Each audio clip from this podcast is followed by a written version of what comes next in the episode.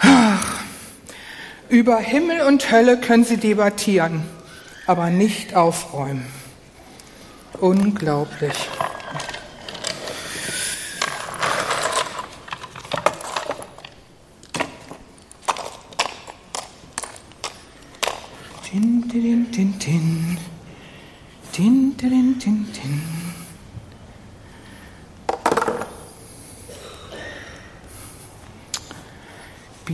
Bierflaschen, ja.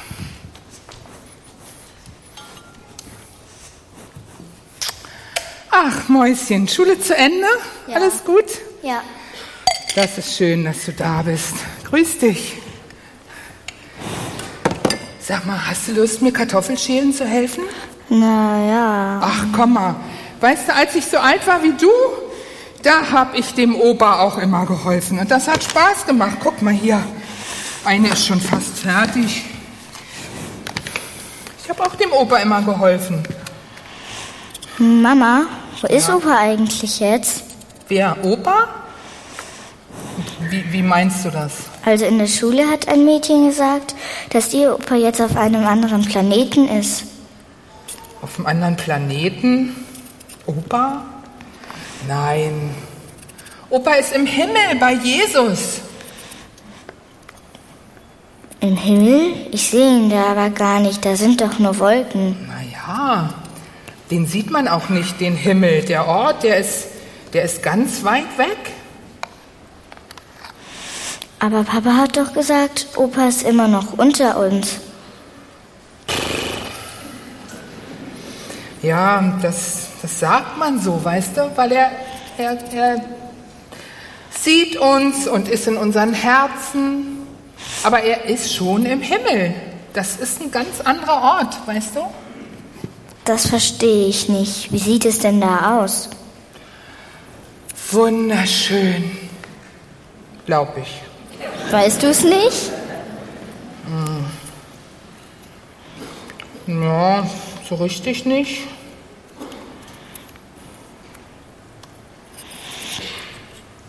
Gib mir mal ein paar Kartoffeln. Cool, danke.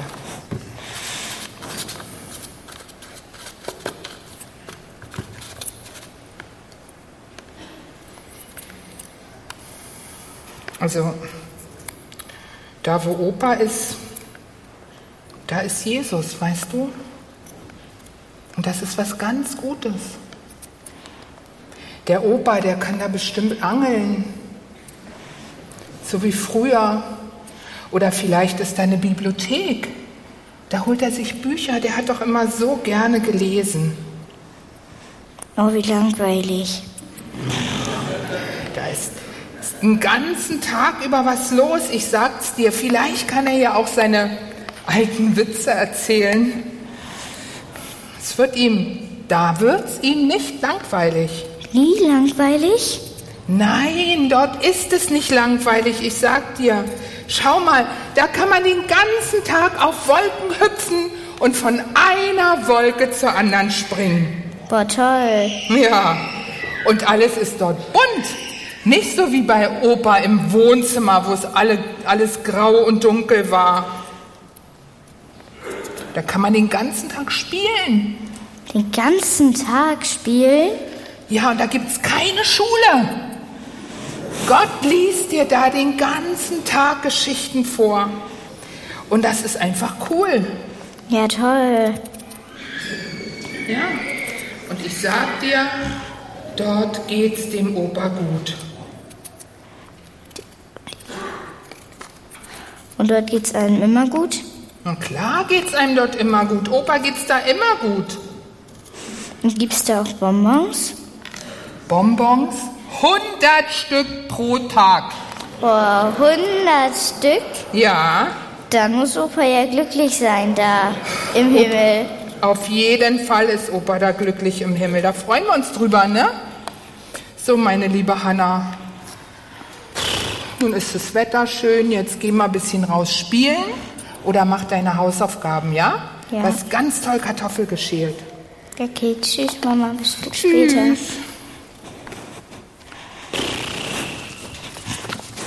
Ist das anstrengend. Diese vielen Fragen. Dabei weiß ich doch selber nicht, wie es dort ist im Himmel.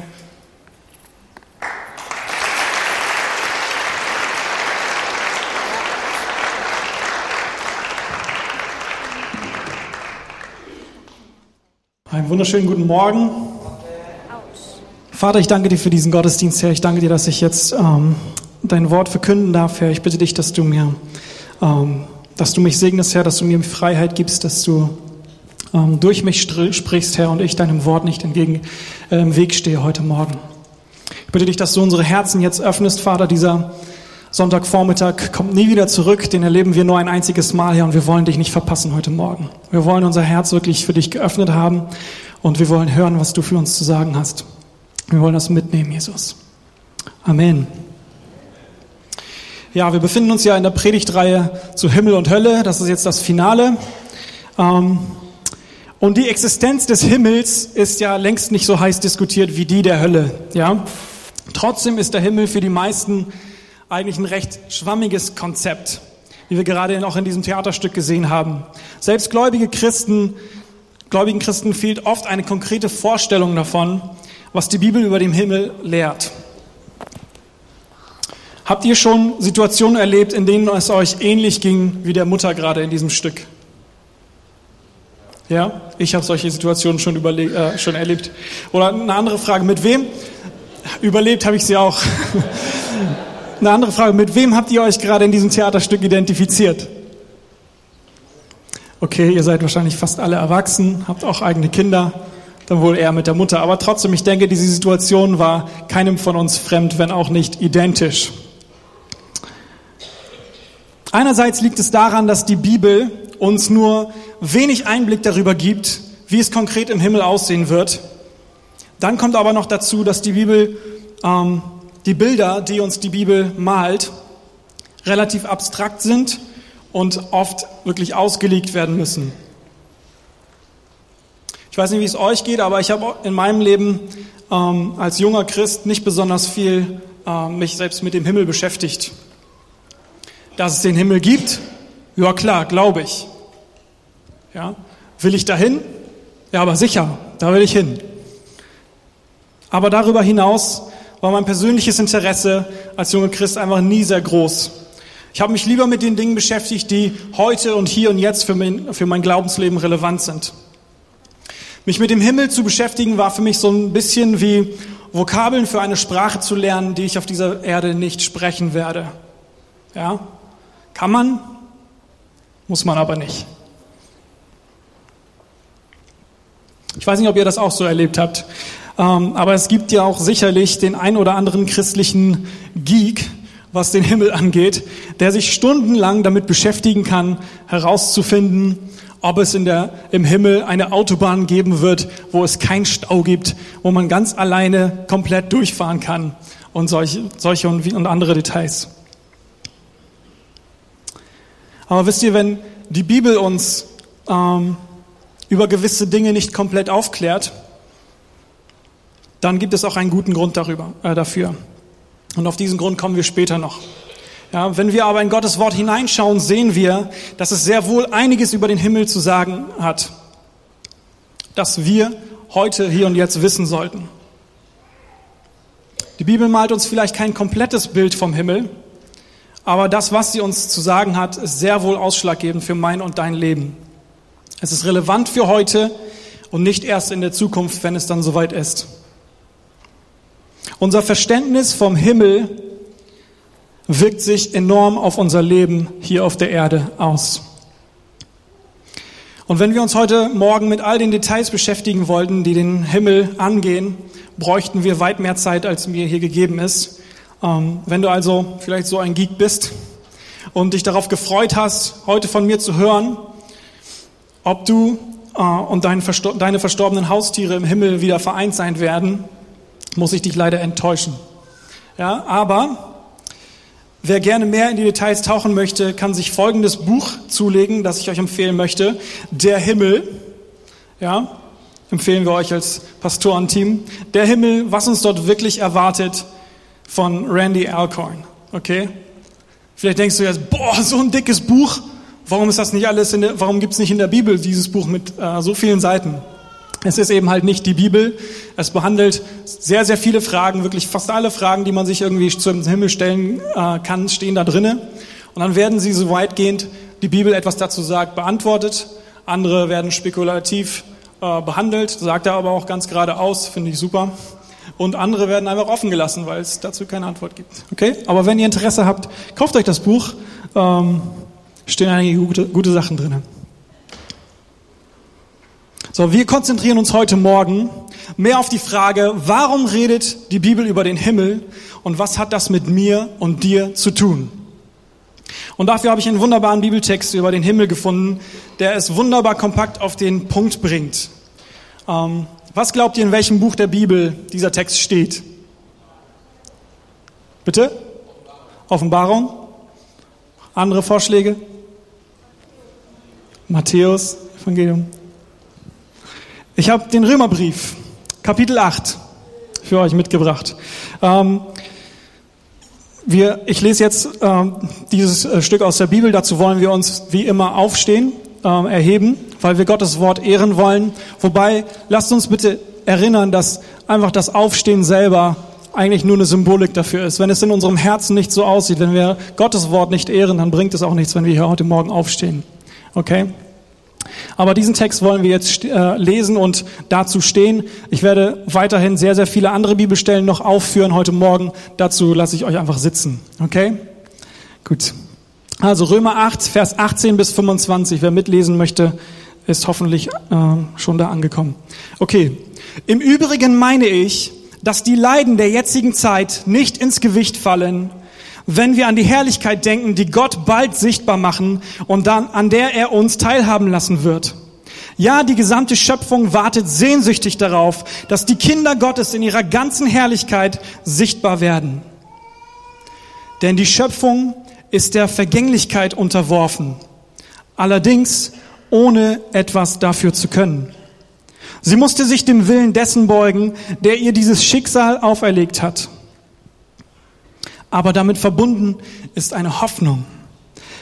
Auch sie, die Schöpfung, wird von der Last der Vergänglichkeit befreit werden und an der Freiheit teilhaben, die den Kindern Gottes mit der künftigen Herrlichkeit geschenkt wird.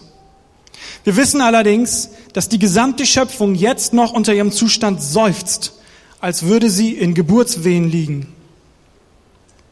Und sogar wir, denen Gott doch bereits seinen Geist gegeben hat, den ersten Teil des künftigen Erbes, sogar wir seufzen innerlich noch, weil die volle Verwirklichung dessen noch aussteht, wozu wir als Gottes Söhne und Töchter bestimmt sind. Wir warten darauf, dass auch unser Körper erlöst wird. Unsere Errettung schließt ja diese Hoffnung mit ein. Nun ist aber eine Hoffnung, die sich bereits erfüllt hat, keine Hoffnung mehr. Denn warum sollte man auf etwas hoffen, das man schon verwirklicht sieht? Da wir also das, worauf wir hoffen, noch nicht sehen, warten wir unbeirrbar, bis es sich erfüllt. Ihr dürft euch gerne wieder hinsetzen. Okay, Paulus beschreibt hier drei Kernelemente, die für unser Verständnis über den Himmel grundlegend sein sollten. Ja, sie sind grundlegend und wir sollten sie kennen. Wir sollten uns wissen. Er redet A von der Schöpfung, B von Gottes Kindern und C von dem Schöpfer selbst. Und obwohl der Mensch im Grunde genommen zu der Schöpfung zählt, legt Paulus hier Wert darauf, die Kinder Gottes noch einmal getrennt von der Schöpfung zu behandeln. Diese drei Dinge werden uns helfen, ein biblisches Bild vom Himmel zu bekommen heute Morgen. Lasst uns mit der Schöpfung beginnen. Wenn wir an den Himmel denken, haben die meisten von uns wahrscheinlich ein Bild in ihrem Kopf, das uns eher befremdlich ist, das uns eher fremd vorkommt. Ein Ort hoch oben in der Luft mit einer großen Stadt, die auf einem Wolkenfundament schwebt. Und die Bewohner die Petrus persönlich durch das Stadttor gelassen hat, schweben von Ort zu Ort und freuen sich mit den Engeln an der herrlichen Musik der Hafen. Oder zumindest sowas in der Richtung. Ja, pack noch ein paar andere Klischees rein oder nimm ein paar raus. Irgendwie da landen wir. Interessant ist aber, dass die Bibel hier etwas völlig anderes lehrt. Etwas, das uns viel mehr vertraut ist, als wir denken. Die Bibel beginnt mit dem Satz, am Anfang schuf Gott, genau, am Anfang schuf Gott Himmel und Erde. Und was waren seine Gedanken darüber? Es war sehr gut, genau. Euer Bibelwissen ist gut. Es war nicht nur okay und es war nicht, auch nicht gut. Es war sehr gut. Gott hat hier etwas Wunderschönes und für unseren kleinen Verstand völlig Unfassbares geschaffen. Ein Meisterwerk, das seinesgleichen sucht. Ein hochkomplexer Planet, der in einem genauso komplexen Universum verankert seine Kreise dreht und dessen Schönheit selbst heute noch Forscher auf der ganzen Welt in Staunen versetzt. Es war sehr gut. Sag mal alle gemeinsam, sehr gut. Sehr gut. Und wir lesen weiter. Leider, es war sehr gut. Ja, denn dann kam der Mensch und er entschied sich, Gott den Rücken zuzukehren und vom Baum der Erkenntnis zu essen, in der Hoffnung, selbst so zu werden wie Gott. Und dieser Moment hat das Gleichge äh, hat alles aus dem Gleichgewicht gebracht. Der Mensch hat einen Virus auf diese Erde geholt, der Gottes Werk seiner unwürdig gemacht hat. Ein vollkommener Gott und eine unvollkommene Schöpfung. Es war klar, die Erde kann so nicht bleiben. Und als Strafe für dieses undankbare Verhalten legte Gott einen Fluch auf den Wohnort des Menschen, der, wie Paulus sagt, nun der Vergänglichkeit unterworfen ist. Also was können wir von diesen Dingen, die wir im ersten Buch Mose hier lesen, schließen?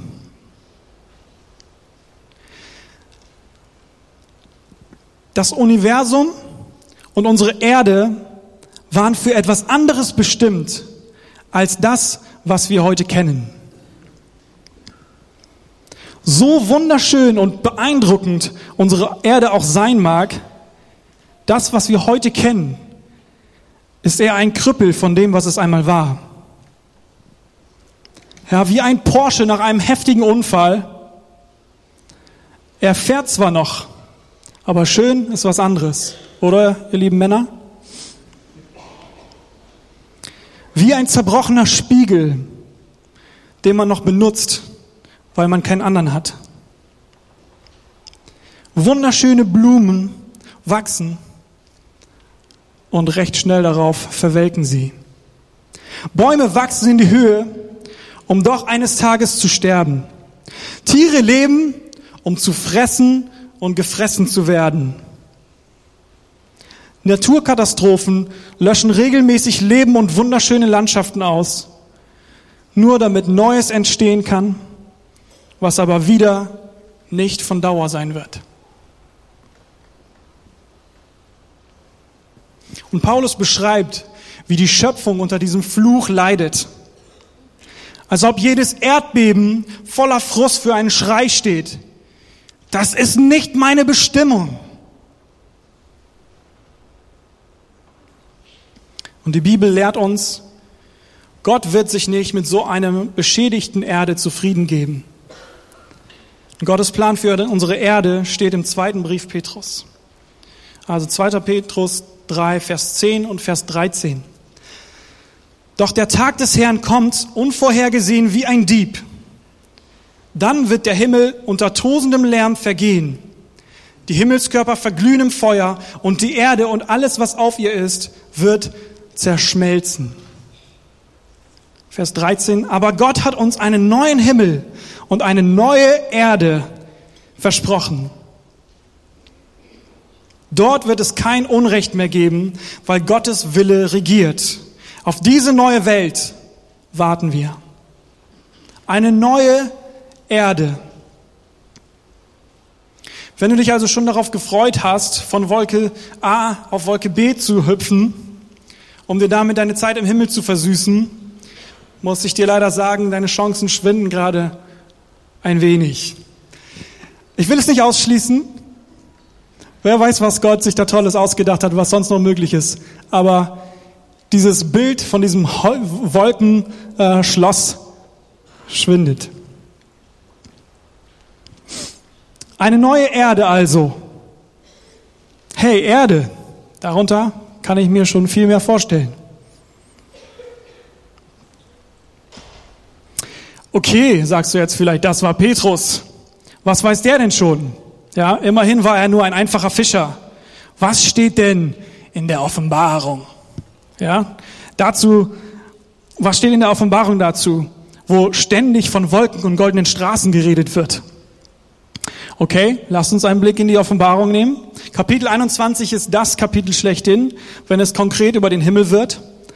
Und in 21, Offenbarung 21.1 lesen wir folgenden Satz. Danach sah ich einen neuen Himmel und eine neue Erde. Der frühere Himmel und die frühere Erde waren vergangen. Auch das Meer gab es nicht mehr. Und wenn du immer noch nicht überzeugt bist, kann ich dir auch gerne eine Stelle aus dem Alten Testament zitieren. Der Prophet Jesaja hat schon damals ein Wort von Gott weitergegeben, das sagt in Jesaja 65, 17, sieh, ich schaffe einen neuen Himmel und eine neue Erde. Kein Mensch wird noch an das Vergangene denken. Niemand wird es sich zu Herzen nehmen.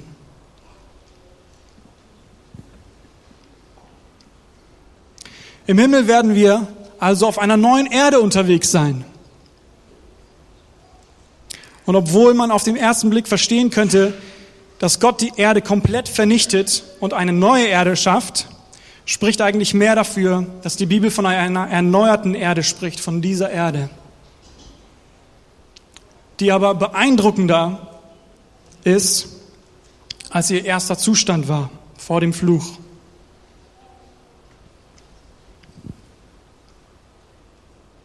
Und hey, wenn die Erde schon am Anfang sehr gut war, ja, und wir sie heute nur in ihrem Okay-Zustand äh, kennen, bin ich sehr gespannt auf sehr, sehr gut. Ja, seid ihr mit mir? Unsere Geschichte beginnt mit einem Paradies auf der Erde und endet mit einem noch schöneren Paradies auf der Erde. Römer 8, Vers 21 haben wir vorhin gelesen. Auch sie, die Schöpfung, wird von der Last der Vergänglichkeit befreit werden und an der Freiheit teilhaben, die den Kindern Gottes mit der künftigen Herrlichkeit geschenkt wird. Ja, unsere Erde wartet darauf, dass Gott auch sie befreit, nicht nur wir. Okay, der zweite Punkt, über den Paulus redet, ähm, sind die Kinder Gottes. Paulus benennt einen zweiten Kernpunkt und das sind die Kinder Gottes. Und dabei benutzt er ganz bewusst nicht das Wort Mensch, denn diese Worte gelten nicht allen Menschen. Er spricht von den Kindern Gottes, die Gott sein eigen nennt. Die Menschen, die von Gott geistlich adoptiert sind. Die Menschen sind abgesondert von anderen Menschen, weil sie einen anderen Vater haben. Römer 8, Vers 19.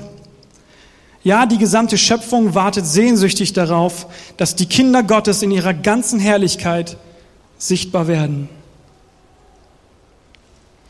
Und Andi hat in den vergangenen beiden Predigten aus dieser Reihe äh, bereits darüber geredet, dass die Bibel ganz deutlich darüber spricht, dass der Himmel nicht für jeden offen sein wird.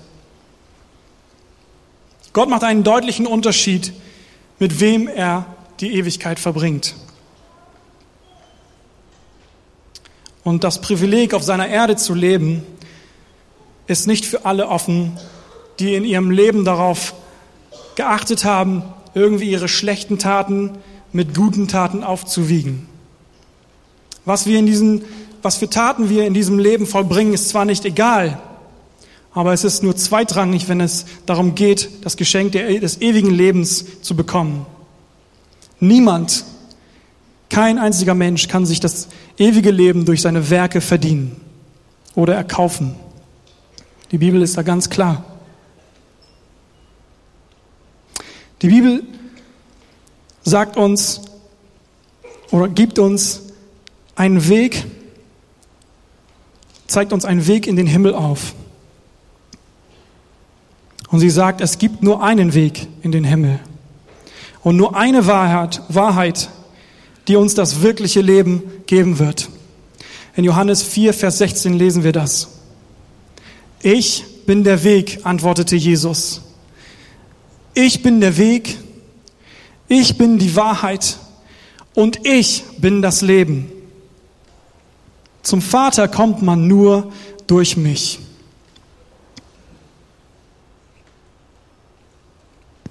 Der Himmel ist also ein Ort, der nur für die Kinder Gottes gemacht ist.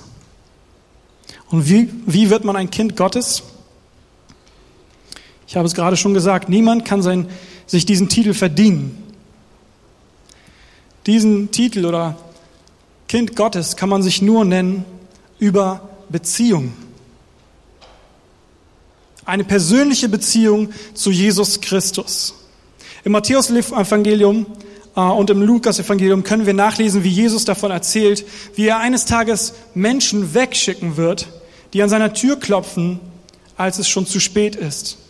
Und er wird ihnen sagen, geht weg von hier, ich kenne euch nicht.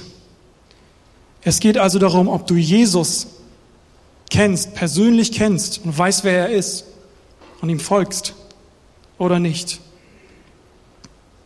Jeder Versuch, selber in den Himmel zu kommen, wird scheitern. Aber die, die Jesus kennt, die dürfen sich auf etwas freuen. Amen? Seid ihr noch dabei? Obwohl wir das Privileg haben, auf dieser Erde Gott zu kennen, weil er uns seinen Geist gegeben hat, nachdem wir erkannt haben, dass Jesus Christus wirklich der Sohn Gottes ist, leben wir, auch wir immer noch in der gefallenen Schöpfung und in einem gefallenen Leib, der uns tagtäglich das Leben schwer macht. Und obwohl wir uns Kinder Gottes nennen dürfen, bleiben uns Leid, Versagen, Enttäuschung auf dieser Erde nicht erspart. Ja, manchmal sogar Krankheit. Und die harten Prüfungen des Lebens sind immer noch Teil unseres Lebens.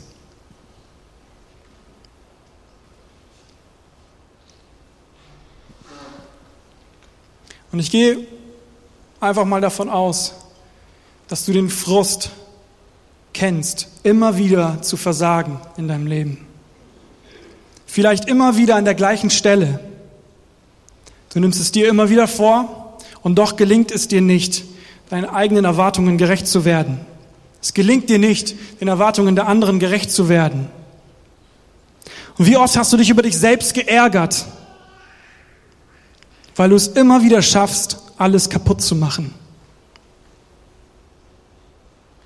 Wie oft wurdest du von anderen enttäuscht,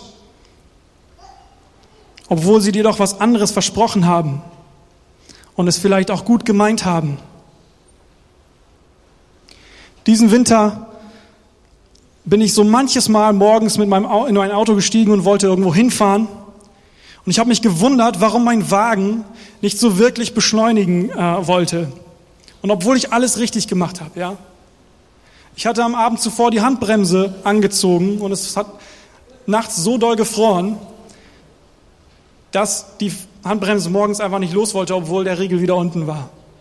Ja, ich bin losgefahren und dachte, was, ist, was, was kann das sein? Ich bin schon im nächsten Gang, schon vielleicht sogar im dritten Gang und es fühlt sich an, als würde ich im ersten Gang fahren.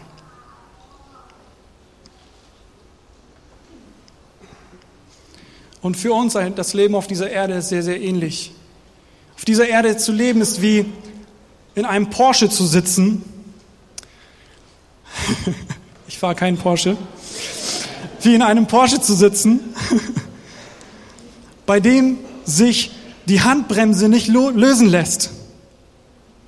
Wir haben zwar eine Ahnung davon, wie es eigentlich sein sollte, aber es gelingt uns nicht, dieses Potenzial auszuleben ja, diese PS auszufahren. Genau wie unsere Erde sind wir Menschen zurzeit nicht in der Lage, völlig unsere eigentlichen, in unserer eigentlichen Bestimmung zu leben. Und ich weiß nicht, durch wie viel Schmerz du in deinem Leben gegangen bist und vielleicht heute sogar noch stehst. Aber wenn du ein Kind Gottes bist,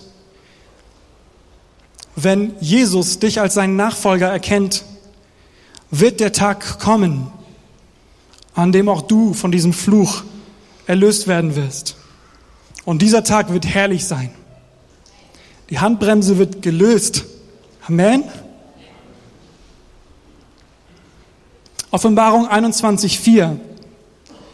Er wird alle ihre Tränen abwischen. Es wird keinen Tod mehr geben, kein Leid und keine Schmerzen. Und es werden keine Angstschreie mehr zu hören sein. Denn was früher war, ist vergangen. Offenbarung 21, 27. Aber etwas Unreines wird dort niemals Einlass finden. Wer Dinge tut, die Gott verabscheut und sich in seinem Handeln von der Lüge leiten lässt, darf nicht hineingehen. Zutritt haben nur die, die im Lebensbuch des Lammes eingetragen sind. C.S. Lewis hat einmal gesagt, wenn ich eine Sehnsucht in mir verspüre, die keine Erfahrung auf dieser Welt befriedigen kann, dann muss ich für eine andere Welt geschaffen sein. Könnt ihr das nachvollziehen? Unsere Sehnsüchte, das, was, was in dir ist, wonach du dich sehnst, was, wonach dein Herz verlangt, sie sind der Beweis dafür, dass es einen Himmel gibt. Denn so hat uns Gott geschaffen. Der Himmel ist so real wie deine Sehnsucht nach Vollkommenheit und Glück. Der Fakt, dass du lebst und nach Erfolg und Freude und Glück strebst, ist Beweis dafür, dass du für ein besseres Leben geschaffen bist. Aber im Moment leben wir mit einer angezogenen Handbremse.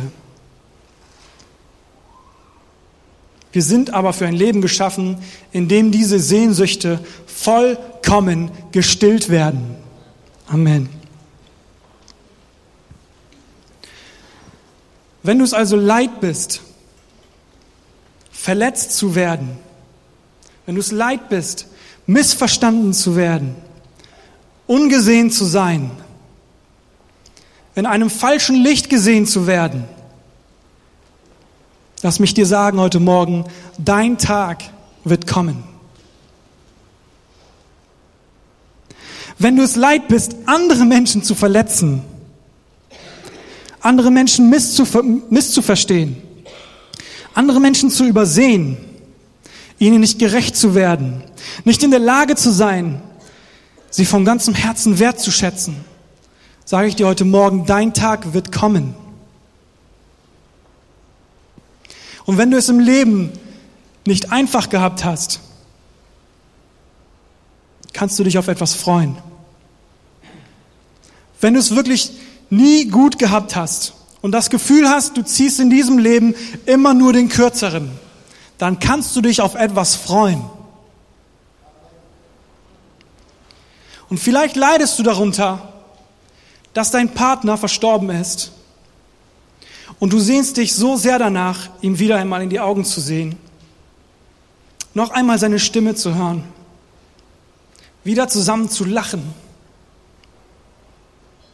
und wenn dein Partner auch das Geschenk des ewigen Lebens angenommen hat, darf ich dir heute Morgen sagen, dein Tag wird kommen. Freue dich darauf. Du wirst diesen Menschen wiedersehen. Vielleicht sehnst du dich, das Kind, das du in jungen Jahren bekommen hast, das Kind, das du bekommen hast und das in jungen Jahren umgekommen ist, wieder in den Armen zu halten. Ich sage dir, dein Tag wird kommen.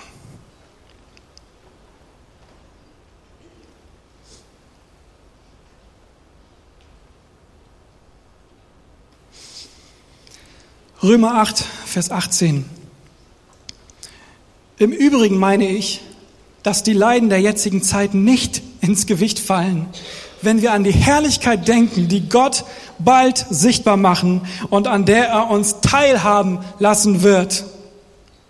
Amen. Im Übrigen meine ich, dass die Leiden der jetzigen Zeit nicht ins Gewicht fallen, wenn wir an, Herrlich an die Herrlichkeit denken, die Gott bald sichtbar machen und an der er uns teillassen haben wird. Matthäus 25, Vers 34. Dann wird der König zu denen auf seiner rechten Seite sagen, kommt her, euch hat mein Vater gesegnet Nehmt Gottes neue Welt in Besitz, die er euch von allem Anfang an zugedacht hat. Offenbarung 22, Vers 5. Es wird keine Nacht mehr geben und sie werden, äh, sie brauchen weder Lampen noch Sonnenlicht. Gott der Herr wird über ihnen leuchten und sie werden in alle Ewigkeit als Könige herrschen. Es wartet eine andere Welt auf uns. Die Kinder Gottes werden die neue Erde erben und über sie herrschen, sagt die Bibel. Wir kommen zum dritten Punkt, den Paulus benennt. Der Schöpfer. Und sie ist grundlegend für uns, die grundlegendste von diesen drei Komponenten für uns, was den Himmel angeht der Schöpfer, der dreieinige Gott, ja? Gott der Vater, Gott der Sohn und Gott der Heilige Geist. Vielleicht ist euch aufgefallen, dass ständig von mehr als nur einer neuen Erde die Rede war in den Versen, die ich euch vorgelesen habe. Offenbarung 21.1. Danach sah ich einen neuen Himmel und eine neue Erde. Der frühere Himmel und die frühere Erde waren vergangen auch das Meer gab es nicht mehr. Die Bibel spricht also nicht nur von einer neuen Erde, sie spricht auch von einem neuen Himmel. Und der Himmel ist doch der Ort, wo Gott, wohnt. Es ist sein Thron. Und doch plant Gott auch diesen Himmel neu zu machen.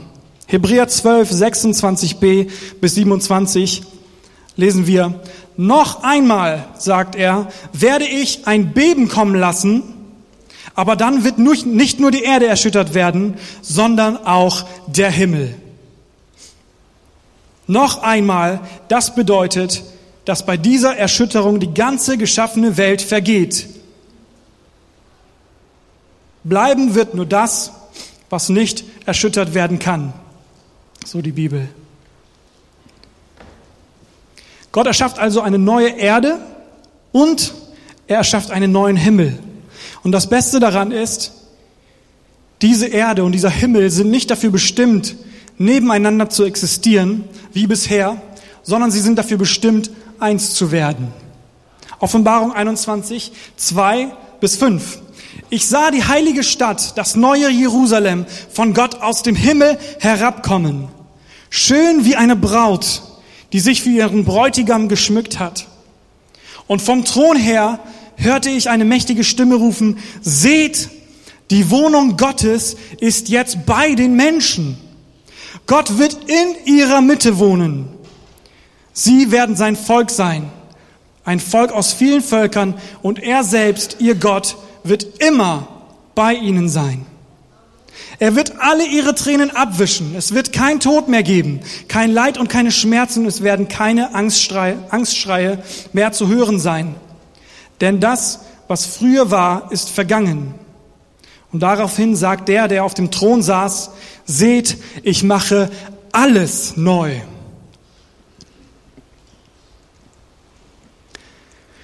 Wir wissen vielleicht nicht ganz so viele Details über den Himmel, aber ein Theologe hat einmal ausgedrückt, dass es eine unbekannte Welt mit einem sehr bekannten Bewohner sein wird. Ich habe am Anfang erwähnt, dass die Bibel äh, gute Gründe hat, wenn sie nicht so detailreich über Dinge spricht. Und diese Details, so wunderbar die Erde, äh, diese wunderbare neue Erde, ist nur die Spitze des Eisbergs. Ja, es ist eigentlich ein Nebenprodukt das als Bonus obendrauf kommt, aber eben nicht das, was uns antreiben sollte, nach dem, uns nach dem Himmel zu sehnen. Darum brauchen wir nicht so viele Details zu wissen, wie es dort aussehen wird. Aber darum geht es nicht um, um materielle Bilder oder solche Dinge. Wer in den Himmel möchte, nur weil er der Hölle entfliehen möchte, der wird es nicht schaffen. Und genauso wenig schaffen es die, die zu ihrem Selbstzweck in den Himmel wollen, weil es dort so schön ist. In den Himmel kommt der, der begriffen hat, dass Gott selbst die Antwort auf unsere Sehnsüchte, Sehnsüchte ist. Wer Gott wirklich kennt und ihn von ganzem Herzen liebt, wird sich im Himmel zu Hause fühlen. Jemand, der Gott so nah ist, dass Gott ihn sein eigenes Kind nennt. Wir wissen, die Hölle ist die Abwesenheit Gottes. Aber wenn Gott nicht da ist, dann gibt es nichts Angenehmes, nichts Erträgliches. Und genauso ist der Himmel die Anwesenheit Gottes, und zwar die völlige Anwesenheit Gottes. Das ist der Himmel. Und nicht, dass wir eventuell von Wolke A nach B springen können oder plötzlich surfen können, obwohl wir nie Unterricht hatten. Obwohl all diese Dinge sicherlich Spaß machen werden. Aber das ist nicht, worum es geht. Was nützt es uns ganz genau zu wissen, wie es denn im Himmel sein wird und uns darauf zu freuen, unsere Hoffnung darauf zu setzen, wenn wir Gott dabei verpassen? Es geht allein um Gott. Und wenn du eine enge Beziehung zu Gott durch seinen Sohn Jesus Christus hast, hast du schon eine sehr gute Ahnung davon, wie es im Himmel sein wird. Offenbarung 22, Vers 4. Sie werden, die Kinder Gottes, sein Angesicht sehen. Und Wayne Grudem, ähm, ein Theologe, hat das folgendermaßen ausgedrückt. In Gottes Angesicht werden wir all unsere Sehnsüchte nach vollkommener Liebe, nach Frieden, nach Freude, nach Wahrheit und Gerechtigkeit, Heiligkeit und Weisheit, Güte und Kraft, Herrlichkeit und Schönheit erfüllt sehen. All diese Verlangen in dir nach diesen Dingen, sie werden im Himmel von Gott gestillt und nicht durch die Reichtümer, die wir dort empfangen werden. Offenbarung 22, Vers 3. In dieser Stadt wird es nichts mehr geben, was unter dem Fluch Gottes steht. Der Thron Gottes und des Lammes wird in der Stadt sein und alle ihre Bewohner werden Gott dienen und ihn anbeten. Und Offenbarung 22, Vers 5. Es wird auch keine Nacht mehr geben, so dass man keine Beleuchtung mehr braucht. Nicht einmal das Sonnenlicht wird mehr nötig sein, denn Gott selbst, der Herr, wird ihr Licht sein. Und zusammen mit ihm werden sie für immer ewig regieren.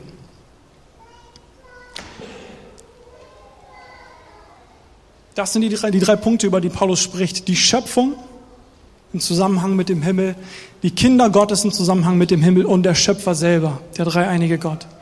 Und diese Dinge haben uns sehr wohl was heute Morgen zu sagen. Sie haben sehr wohl was für unser Leben hier vor dem Himmel ähm, äh, Relevanz für uns. Der Himmel besteht also aus einer neuen Erde und einem neuen Himmel, die zusammen verschmelzen Gottes Kinder, Gott und seine Kinder werden gemeinsam zusammenleben und die Erfüllung unserer Bestimmung kommt dadurch zustande, dass Gott mitten unter uns wohnt und wir uns für immer an ihm erfreuen können und ihn sehen werden. Und diese Dinge müssen uns als Menschen glasklar werden, damit wir das alles nicht verpassen. Und Petrus, unser einfacher Fischer, sagt uns, 2. Petrus 3, Vers 10 bis 12b. Doch der Tag des Herrn kommt, unvorhergesehen wie ein Dieb. Dann wird der Himmel unter tosendem Lärm vergehen, die Himmelskörper verglühen im Feuer und die Erde und alles, was auf ihr ist, wird zerschmelzen. Wenn ihr bedenkt, dass alles auf diese Weise vergehen wird, was für ein Ansporn muss das für euch sein, ein heiliges Leben zu führen, das Gott gefällt. Lebt in der Erwartung des großen Tages, den Gott heraufführen wird. Und Jesus sagt uns heute Morgen in Matthäus 6, 19 bis 21, sammelt euch keine Reichtümer hier auf der Erde, wo Motten und Rost sie zerfressen und wo Diebe einbrechen und sie stehlen. Sammelt euch stattdessen Reichtümer im Himmel, wo weder Motten noch Rost sie zerfressen und wo auch keine Diebe, Diebe einbrechen und sie stehlen. Denn wo dein Reichtum ist, da wird auch dein Herz sein. Also sind heute Morgen folgende Dinge wichtig für uns. Wenn du kein Kind Gottes bist, weil dir vielleicht andere Dinge auf dieser Welt wichtiger sind oder weil du Gott einfach noch nicht begegnet bist oder ihn so in der Weise noch nicht kennst, solltest du dir heute Morgen die Frage stellen, ob du den Himmel wirklich verpassen möchtest, ob du dir das entgehen lassen möchtest, was hier in der Bibel steht. Erinnere dich daran, das Leben hier auf dieser Erde ist nur ein Hauch von dem, was uns im Himmel erwartet. Ja, wir fahren hier mit der angezogenen Bremse. Und deine Erwartungen, deine Sehnsüchte können gestillt werden und werden gestillt werden, wenn du das Geschenk der Erlösung annimmst.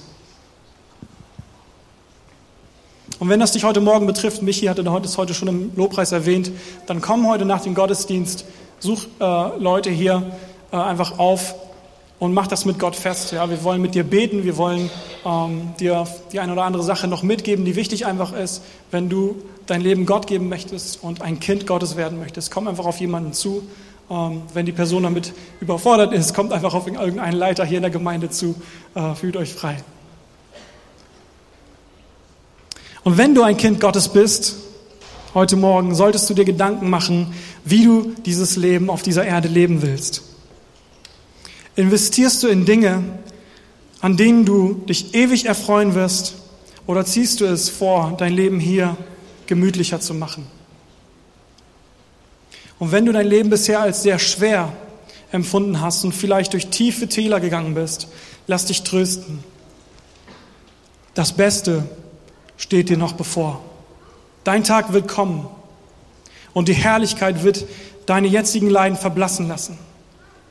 Halte durch und gib nicht auf. Geh keine Kompromisse ein, sondern sieh zu, dass Gott an erster Stelle steht in deinem Leben. Es lohnt sich. Vater, ich danke dir für diesen Morgen, Herr. Ich danke dir für dein Wort. Ich danke dir für deine Offenbarung, Herr, dass wir wissen dürfen, Herr, von deinen Plänen, von dem, was uns erwartet, Herr. Und ich bitte dich, Herr, dass du uns hilfst, dass wir es ernst nehmen, Vater. Dass es nicht einfach nur ein schöner Gedanke ist, sondern dass wir es ernst nehmen, dass wir die Tragweite begreifen, Herr. Herr, und so bitte ich dich, dass du ja, diese Worte einfach weiter an uns wirken lässt, dass du dich uns offenbarst und dass wir ähm, ja, in die Tat umsetzen, was wir heute Morgen gehört haben, das, was für uns relevant ist, Herr. Halleluja. Amen. Und der Herr segne und behüte euch. Er lasse sein Angesicht über euch leuchten. Er gebe und erhalte euch seinen Frieden und schenke euch eine fantastische Woche, einen gesegneten Sonntag. Der Herr sei mit euch. Amen. Amen.